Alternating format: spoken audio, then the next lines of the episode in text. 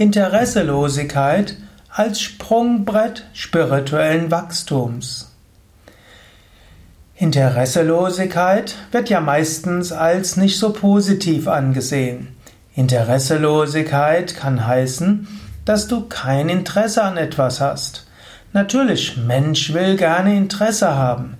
Und natürlich, es ist schön, interessiert zu sein.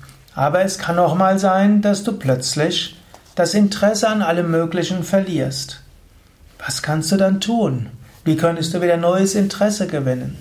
Zunächst einmal kannst du sagen, Interesselosigkeit kann ein Sprungbrett sein spirituellen Wachstums. Du kannst vielleicht feststellen, was mich bisher interessiert hat, interessiert mich nicht mehr so. Und es hat auch Vorteile, wenn mich das, was mich bisher interessiert hat, nicht mehr so interessiert. Es ist auch etwas Gutes. Interesselosigkeit ist nicht nur schlecht, Interesselosigkeit ist auch gut. Warum ist Interesselosigkeit auch gut? Im Yoga ist Vairagya, Viveka, Mumukshutva. Das sind drei wichtige Eigenschaften eines Aspiranten. Vairagya kann man sagen, heißt unter anderem die Überzeugung, dass äußerer Erfolg einen nicht dauerhaft glücklich macht. Wenn du also Vairagya besitzt, dann weißt du, äußerer Erfolg macht mich nicht dauerhaft glücklich. Und das zu wissen, das ist etwas Gutes. Jetzt, wie gehst du damit um? Dass du weiterkommst, nicht nur weil die Depression stürzt. Die nächste Sache ist, du überlegst, was ist es wert? Gibt es eine höhere Wirklichkeit? Wenn du weniger Interesse hast an der äußeren Welt, an äußerem Erfolg, dann suchst du vielleicht nach einem tieferen Erfolg. Und dann kommt die Sehnsucht nach etwas Höherem, nach etwas Wichtigerem. Das nennt sich Mumukshotva. Und die dritte wichtige Eigenschaft ist Viveka. Und die Viveka ist dann die Unterscheidung.